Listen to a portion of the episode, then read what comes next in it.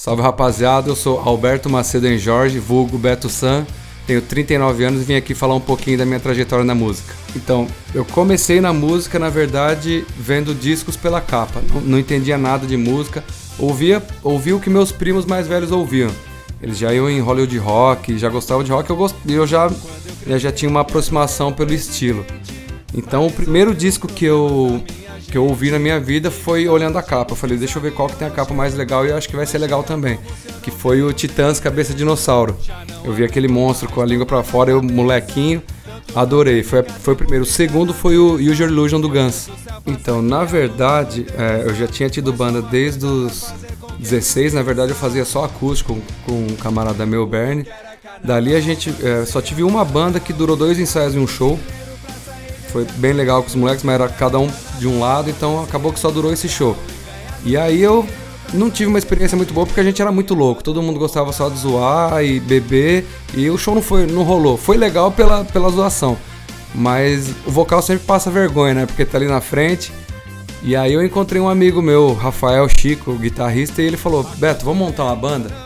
Falei, cara, se for pra montar é só se for sério. Se for sério, porque eu quero, quero ganhar uma grana, quero, sei lá, de repente viver disso porque eu gosto muito de música, amo na verdade, então seria legal se desse para ganhar uma grana e também viver disso. Falou, porra, então vamos fazer. A gente chamou o Chinetes, que era baixista na época, e não tinha baterista. A gente encontrou o Daniel, que alguém falou que estava começando a tocar bateria, e a gente falou, pô, tá todo mundo começando, então vamos, vamos pra cima, cara, todo mundo vai aprender junto. E foram três ensaios nessa formação que uma, de uma banda que não tinha nome ainda. O primeiro baixista não pôde ir porque trabalhava fim de semana. No segundo ensaio, o guitarrista porque também trabalhava. No terceiro não foi nenhum dos dois. E aí acabou que nem aconteceu a banda e os dois chegaram numa boa e falaram: Porra, a gente viu que você tá querendo bagulho sério e tal, o Daniel também tá afim, vamos. A gente vai abrir mão e você arruma outra galera para tocar aí, porque, porra, não vai rolar pra nós. Vai acabar atrapalhando mais do que ajudando aí. E aí a gente fechou e falou, beleza, falei, Daniel, e aí, você quer manter, quer abandonar isso aí? Falei, não, eu tenho uns caras que tocaram comigo, né? O Pedro e o Júlio, eu vou chamar eles e a gente vai. Vamos ver o que eles vão falar. Eles toparam na hora e esse foi o primeiro ensaio na nossa casa lá, no fundo do meu quintal. E, pô, a gente tocou, eu lembro, cinco músicas. A gente tinha um repertório lá de cinco músicas. A gente falou, pô, vamos aprender a tocar essa e até ter um repertório para sair tocando. E, se não me engano, acho que foi Last Kiss, What's My Age Again, Miss Your Love, Outro Lugar do Detonautas e Mulher de Fase, cara. Mulher de Fase é a música que a gente toca desde o começo. Então, no primeiro ensaio a gente, meu, desde o começo, quando a gente foi procurar música, todo mundo já falava, mano, vocês estão viajando, cara. Montar uma banda de rock em Brotas, cara. A cena que era totalmente diferente. O Daniel já, já era puta estouro, né, com já tinha até falecido João Paulo e todo mundo já usava isso como referência. Pô, como que vocês querem montar uma banda de rock numa cidade totalmente sertaneja, no interior, num lugar que não é cena de nada, não é próximo de cena nenhuma? E eu falava pros caras, velho, é o que a gente curte e, e, a gente zoava até na época que a Avril Lavigne saiu de uma cidadezinha de 5 mil habitantes lá do Canadá, lá no sei lá onde, e rolou, porque a gente sempre achou isso, mano, não importa de onde você vem, acho que o bagulho é o que você é mesmo. E se se tiver que ser, vai sair de qualquer lugar, entendeu? Que nem jogador que sai de qualquer favela, entendeu? Tem cara que sai da, das, dos melhores bairros de São Paulo, a música é do mesmo jeito. Vem gente de todo, de toda, todo lugar e toda, toda forma, né? E aí, pô, a gente viu que tava rolando, a gente depois conseguiu acho que um repertório ali com 10 ou 12 músicas. O pai do, do Pedro sempre, sempre foi músico, né? Chegou a tocar na, na banda do Daniel. E ele tinha uma banda. Aí ele viu que a gente tava firme e falou: pô, a gente vai tocar numa festa de 15 anos. Vocês não querem ir lá tocar no intervalo? Só pra fazer uma zoeira, pro pessoal ver que vocês já têm banda, né? A gente falou: não, vamos, vamos sim. Aí só um parênteses antes, a banda já. A gente já tinha batizado de zero. É, aí todo mundo pergunta por que zero? Por causa do, do ano, né? Porque depois virou 02 2002, mas falam, não, não é. Por causa do clipe do Smashing Pumpkins, o Bullet with Butterfly Wings. Ele tá com aquela camisa escrito zero, né? Eu falei, porra, da hora, dá um impacto, né? Mas nem me ligava que era uma marca de skate na época zero, né? E aí, porra, a gente vai chamar zero então. Os caras, oh, legal, legal.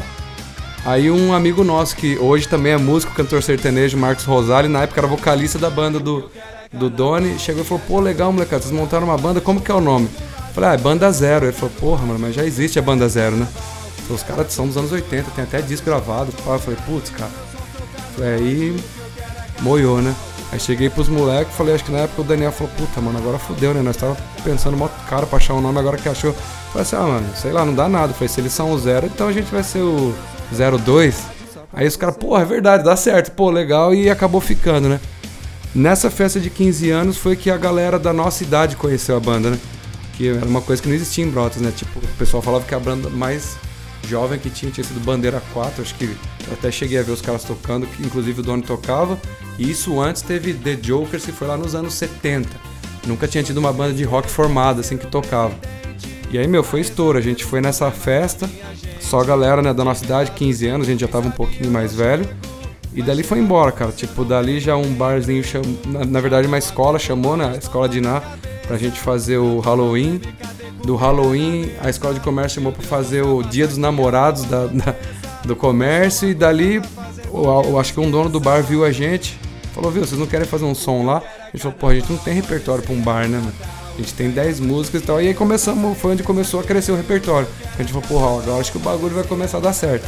Já, então, a ideia, assim, de, som próprio, na verdade a gente tem desde o começo. Eu, eu na verdade, sempre falo isso pros moleques. Se a gente um dia quiser tentar, pelo menos, viver de música, tem que ser com música própria. Porque o rock acho que é um dos poucos estilos que tem intérpretes, né? Você pega assim, por exemplo, a Cássia Eller, um ou outro, né? Na maioria bandas são assim, ou você faz sua música, escreve, compõe, toca, entendeu? Senão acaba não rolando. E aí, desde 2002 eu já escrevia. Tinha bastante letra escrita, só que eu sempre falei pros caras, a gente vai ter que se adequar à cidade, porque a cidade não vai se adequar ao estilo que a gente curte. A gente curte, curte muita coisa, eu curtia hardcore, o pessoal curtia, cada um no estilo, né? Música pesada, não, eu falava, não vai rolar, porque o que, que chegava em Brotas? Não tinha internet, não tinha MTV. O que chegava era o que estava no rádio. Se a gente não tocasse o que tivesse no rádio, não ia rolar. Porque não, já não tinha público para isso. A gente ia ter que ganhar esse público. Primeiro mostrando que a gente era uma banda de rock, até levar essa galera para curtir e mostrar que, velho, aí a gente começar a incluir umas outras coisas. Aí com o tempo foi mudando, né? Porque depois a MTV passou a ser canal aberto aqui, o pessoal já expandiu muito. Um exemplo, o Slipknot tocava no rádio tocava na MTV. Era uma coisa que seria impossível, por exemplo, uma banda, claro que a gente já não tocava, tocar um Slipknot na, quando a gente começou. Entendeu? Era só o que estava no rádio. Tanto que nesse primeiro repertório que eu falei foi estouro por isso, porque era o que estava no rádio ali de 2000 a 2002, né? The Calling a gente tocava. Então, assim, na verdade, sempre foi um pouco de pop rock. Depois que a gente foi puxando mais pro rock, né? Hoje também, hoje a banda deu uma né, gourmetizada também. A gente tá um pouco mais pop, rock também, não tá tanto pra, pra hardcore como era no começo, inclusive nas, nas músicas próprias, né? A ideia dos clipes foi, assim, como eu sempre amei MTV, eu, o Bernie, a gente passava a tarde vendo fita é, e a gente sempre falava isso: a vida da música é o clipe, entendeu? A música é a alma. Você só vai dar a vida nela, né, o corpo e a alma, a hora que ela tiver visão também. Você ouvir uma coisa, a hora que você vê, tanto que assim, a gente pega clipes históricos aí, né? Vamos, vamos pôr um aí. Thriller, por exemplo, é uma história. Mudou totalmente a música. Se a gente só conhecesse thriller, a música, entendeu? Eu sempre batia sempre nisso, sempre falava, galera, a gente tem que ter um clipe, cara, porque é o que dá vida o negócio, é o que vai fazer a pessoa ver a música, entender a música, né? É, ou a história, ou a mensagem. Claro que a música já passa, mas quando você vê, é muito melhor. Então eu sempre bati nessa tecla, vamos fazer som próprio, vamos fazer um clipe legal. São quatro clipes e, e assim, três são independentes, um com gravadora. Desde o começo, quando a gente lançou o primeiro, foi sempre essa coisa assim, é, Claro que a gente sempre tem a pretensão de ter um alcance alto, né? Mostrar, a internet ajudou demais a gente, porque o nosso maior público, sei lá, deve ter sido 5 mil pessoas aí, né? 5, sei lá, no máximo 7 mil numa festa aqui da cidade. E foi meio impressionante a gente fazer a sua música, que foi o primeiro, e chegar a 120 mil views. É a força da internet, né? Naquela época já era um pouco diferente do que está agora, que só se fala em milhões também, né? Então parece que até pouco, mas se for pensar bem, são cinco vezes a população da nossa cidade. E assim, expandiu demais, porque é um negócio até louco, a gente nem é famoso, não é nada. E teve até procura de festival em Pelotas, por exemplo, uma coisa que seria totalmente inviável na nossa época. De MTV, de fita cassete, de fita de vídeo. Só que aí a logística não, não funciona. Eu falei, pô, a gente não é famoso, então será que vai rolar? Vocês pagarem né, a logística? Então, isso que sempre eu achei importante é é expandir o negócio aos poucos, porque a banda de rock ela tem que ter público fiel, entendeu? é difícil você ver assim, ah, aquela coisa ah, fez sucesso, beleza, tá tal, ninguém mais liga. E quando chegou 120 mil, a gente falou, pô, legal, cara, porque a gente, uma banda de cidade pequena, entendeu? Som próprio, tem um alcance desse, então é porque assim, alguma coisa tem. Então, falei, vamos embora, vamos, vamos partir pra cima, né? Na sequência, a gente fez uma balada que eu sempre falava pros caras, pô, vamos fazer uma baladinha legal. Acabou que foi um pouco na correria o clipe, sabe? A gente tinha plano de fazer de um jeito, acabou sendo de outro, mas mesmo assim ficou muito, muito assim, acima do que a gente esperava. Só que deu uma quebrada, porque é, foi um estilo totalmente diferente do que a banda. Então acho que no momento ele foi até equivocado. A gente devia ter lançado um, né, um mais animado depois. E aí veio o terceiro, Eu Quero é Carnaval. O terceiro já chegou a 80 mil views, então a gente viu que a onda naquela época, naquele momento, estava por uma coisa mais animada. Hoje, inclusive, eu acho que se lançar alguma coisa, a gente está passando esse período todo de pandemia, a galera tá muito deprê, eu acho que não vai funcionar mais, cara. A galera quer, quer alegria, quer, quer festa, entendeu? Eu acho que é até uma tendência que, que eu penso pra, pra frente aí, fazer uma coisa mais animada do que balada, acústica, uma coisa assim. Aí, beleza. Por um acaso alguém viu o nosso som. Eu não lembro, acho que foi até você, Tiagão, que comentou que o Nenê tava procurando, eu não lembro. Procurando bandas pra. Isso, aí eu, aí eu mandei o material, mandei o nosso material, ele curtiu. Nenê do Dance of Days, né? A banda foda de São Paulo, quem conhece aí que já é do rolê. E ele escolheu uma música. E dessa música o pessoal lá da Musicorama gostou e propôs a gente assinar esse, esse contrato para dois sons que é bem no estilo veste a camisa e, e joga bola. Então a gente fez com eles, foi legal pra caramba. É, puta resultado, assim, mudou, ampliou bastante nossa ideia de. É, da parte do marketing mesmo musical, né? Porque a gente não, entendia nada, na verdade nem entende muito ainda. Mas assim, é um lado que a gente não conhecia. E acabou assim, foi super legal para nós, tá aí rolando ainda o clipe. E assim, é um aprendizado totalmente. Muita gente falou que é bem um estilo diferente da banda, mas eu entendo assim que as bandas têm que evoluir porque tudo mudou, né? O cenário mudou, o estilo mudou. A gente no começo a gente achou, porra, mas tem muito teclado, não, não é hardcore como a gente era, não sei o que lá, mas a gente viu que tá tudo mudando, né? Eu, escuto muito, vejo muita coisa gringa, tá mudando muito. Tem, claro que sim, tem aquele resgate hoje, tem muita banda fazendo anos 80, anos 90 e tal, mas você vê que o que tá gerando milhões de views, ou que a massa aí, ou um pouco pelo menos da juventude tá, tá curtindo é essa coisa mais eletrônica, né, mais evoluída, não é muito, muito o que a gente queria tentar continuar fazendo sempre, que a, a gente acaba até conflitando às vezes com, o pessoal aí da, que conversou, que indicou, falou, não, vocês têm que fazer assim porque é o que vai rolar daqui pra frente. Eu acredito muito, eu acho que a gente é sempre aberto a errar e né, acertar também ainda não chegou na, na, quantidade de views do primeiro que a gente queria, entendeu? Mas eu sempre falei pros moleques da banda que sempre vai ser assim, cara. Nunca vai ser um negócio linear, assim, né, cara? A gente vai fazer lá em cima, porra, legal, depois vai falar, vai estar tá lá embaixo, e depois vai estar tá ali médio. E assim, acho que em qualquer segmento, né? Pode ser música, pode ser qualquer trabalho, acho que você nunca tá né, alcançando só o número que você quer. E é como quando a gente começou. Quando você monta uma banda, você fala, porra, vou ficar famoso em seis meses aí, cara. Vou estar tá fazendo turnê, vou estar. Tá... E não é assim, velho. Na hora que você vê que o negócio é, é pauleira mesmo, você vê quantas bandas a gente conhece que a gente curte, que estão, velho, 200 anos no rolê ainda não explodiram, entendeu? E estão ali por amor mesmo e, e é sonho, né, cara? Sonho é foda, cara. Sonho não tem preço, não, cara. Às vezes o pessoal até me pergunta, pô, você tem 40 anos aí, tá, tá nesse rolê ainda e tal, de fazer som, fazer coisa. Eu falo, velho é sonho, né, cara? Sonho não tem preço, não. Sabe? Vamos, vamos tocar um pouco mais pop pra gente começar a aprender a tocar. A gente só fazia barulho, né? Fazer, falar a verdade. E aí eu sempre falava pros caras, porra, cara, tem que ter um teclado, porque a gente vai tocar. Eu, eu falava pra ele, vamos tocar Lourinha Bombril, por exemplo. Porra, puta som legal, animado. Curto Cidade Negra pra caramba, sabe? Falava, como que a gente vai tocar músicas que são, né? A alma da música é o, é o piano ou o teclado, alguma coisa assim. E aí o Robson já tocava, né, na Odisseia, eu falei, pô, empresta o Robson aí pra nós um pouco, né? E acabou que ele foi ficando, foi ficando e começou a funcionar.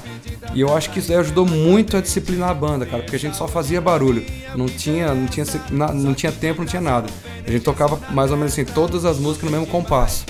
E com o teclado a gente foi aprendendo que, meu, a gente tinha que acompanhar a pegada dele, o Robson já foi dando um tempo, mas isso com o tempo também acho que toda a banda aprende. Mas pra nós, assim, acho que foi muito bom. Principalmente pelo lado do, dos covers, né? Então ficou muito mais a cara. Hoje a gente toca, por exemplo, um Barão, toca um Paralamas, né? Tocam Cidade Negra. E a coisa rola bem mais legal do que era no começo, que ficava muito feio, cara. Ficava muito escroto sem, sem teclado, né? Porque tem música que é muito. A alma da música às vezes é um piano, né? Um, um teclado assim, que aparece bastante. Cara, eu acho que assim, pós-pandemia, vai, vai mudar muito. Muito porque assim, eu vejo que tem muita gente, cara, eu respeito muito toda opinião, cara. Não tenho, sabe, eu respeito o cara que quer tomar vacina, o cara que não quer tomar, o cara que quer sair, o cara que não quer sair. Acho que cada um é cada um, sabe, tem sua opinião. Eu acho que vai mudar muito, cara. De repente, assim, eu acho que assim, no Brasil, nem tanto também, porque, cara, que é um país de festa, né, cara? Que é país de calor humano, então eu acho que a hora que acabar vai todo mundo sair mesmo, cara. Vai todo mundo voltar pro rolê, vai todo mundo. Mas eu acho que o cenário vai mudar um pouco. Já mudou pros artistas que estão aí, né? Você vê, quem é famoso faz live, ainda levantou uma grana, assim. Mas e quem não tinha esse, né? Esse suporte? Quem vivia de aluguel de som, quem vivia como técnica, luz, entendeu? A gente que tá em grupo de, de rocker, de bandas, vê o tanto de gente que vendeu equipamento. Tanta gente que, assim, era aquele empurrãozinho na descida que o cara precisava para desistir, digamos assim, porque você montar uma banda hoje, você tem um equipamento próprio para tocar, entendeu? Então eu acho que assim, vai ser um negócio meio um processo lento para voltar, mas assim, no cenário, acho que mainstream esse bagulho assim, acho que vai voltar ao normal. E vai estar tá todo mundo muito, muito afim de festa. E a hora que liberar, acho que a galera vai mesmo. Cara, nacional, acho que assim, primeiro lugar assim foi o que fez eu montar a banda, na verdade, assim, de querer viver de música Charlie Brown Jr., porque eu fui no show, foi o primeiro show que eu fui na minha vida. E assim, meu, energia, é isso aí. Tipo assim, o chorão era foda. Tipo assim, é palco, né, cara? Eu sempre, por isso que eu até.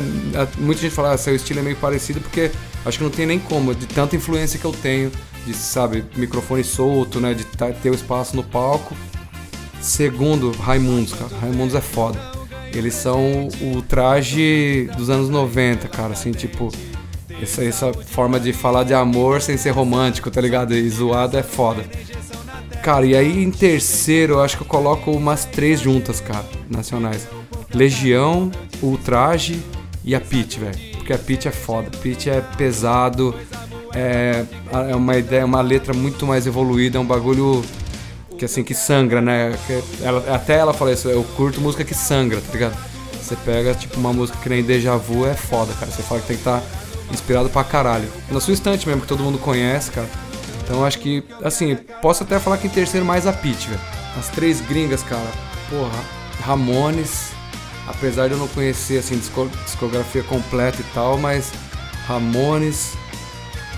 Aí eu vou falar o cara, já não, já não tão punk. Green Day, cara, que eu ouvi muito Green Day. Green Day eu sou bem viciado. E aí em terceiro eu vou fazer a mesma coisa, acho que umas três. Offspring. Aí uma já mais hardcore, eu curto bastante o Pennywise.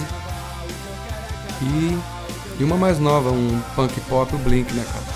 Blink também foi um bagulho que mudou, assim, um pouco o estilão, né, do, da coisa mais comercial, com pop, com punk, com zoeira.